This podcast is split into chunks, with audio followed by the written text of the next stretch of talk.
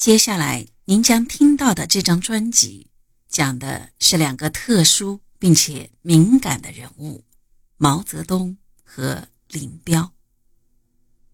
毛泽东和林彪性格迥异，特色鲜明，一个心胸博大而又爱憎分明，嬉笑怒骂，率性而为；一个行为刻板而又性情阴质，工于心计，含而不露。一个曾经被奉若神明，一个则在身败名裂后被视作魔鬼。就是这么两个有着天壤之别的人物，却维持了长达四十三年的私交公益。到了今天，我想应该可以，而且应该站在历史的一定高度，对这两位传奇人物和他们之间的关系做出一个比较客观的评价。毛泽东和林彪，一个是历史巨人，一个是一代名将，都在中国革命历史上写下了重重的一笔。当然，就对中国革命的功绩而言，林彪与毛泽东相比，自然是远远难以望其项背的。但两人之间的特殊关系，实在又是中国现代史上一个耐人寻味的、多少带点神秘色彩的话题。如果从历史事实出发，毛泽东与林彪的关系大体上可以说是七分合作、三分不合作的“三七开”关系。就是有那个三分不合作，也没有妨碍毛泽东一直把林彪视为小弟弟，视为得意门生。在麾下众多的战将里，毛泽东对林彪是倚重的，是信赖的。说不上文景之交，却也是患难知己。毛泽东愿意向林彪倾吐心声，一篇星星之火可以燎原，与其说是批评和责难，不如说是耳提面命、悉心栽培。毛泽东对林彪气极了，也就是一句：“你这个娃娃懂得什么？”完全是一副兄长的模样。换上别人，毛泽东恐怕未必这么宽容。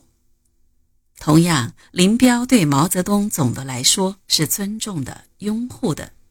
他在毛泽东的率领下作战英勇，打了不少好仗，成为红一方面军朱毛属下的一员骁将。年轻的林彪敬重毛泽东，却也不乏锐气，在一些重大问题上也敢斗胆陈词，勇于建议。可是，新中国成立后的林彪变了，变得顺了，一切以毛泽东的是非为是非，昔日那种正常的兄长之谊、师生之谊变味了。在毛泽东头脑中左的思想日益抬头的时候，在那些老革命家们被迫沉默的时候，只有林彪在手舞足蹈的高喊：“毛主席的话句句是真理，一句顶一万句。”毛泽东对林彪表现出来的恭顺感到满意，直到把他封为自己的接班人，显然没有意识到林彪内心暗藏的杀机。直至林彪刀剑出鞘，毛泽东才回过神来。即使这样，毛泽东还是放林彪一马。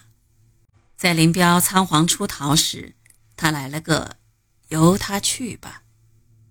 中国民间说的。你不仁，不能怪我不义。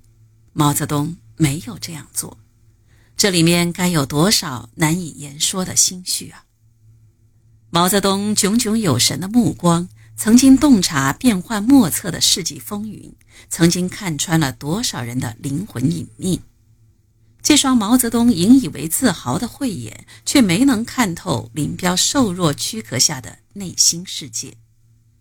雄才大略的毛泽东被林彪狠狠算计了一把，林彪的下场固然是得其所哉，可又有几个人能理解毛泽东遭到背叛后的那份凄凉与无奈呢？一个普通人用人失察，交友不慎，吃亏的可能只是他自己，而毛泽东不是普通人。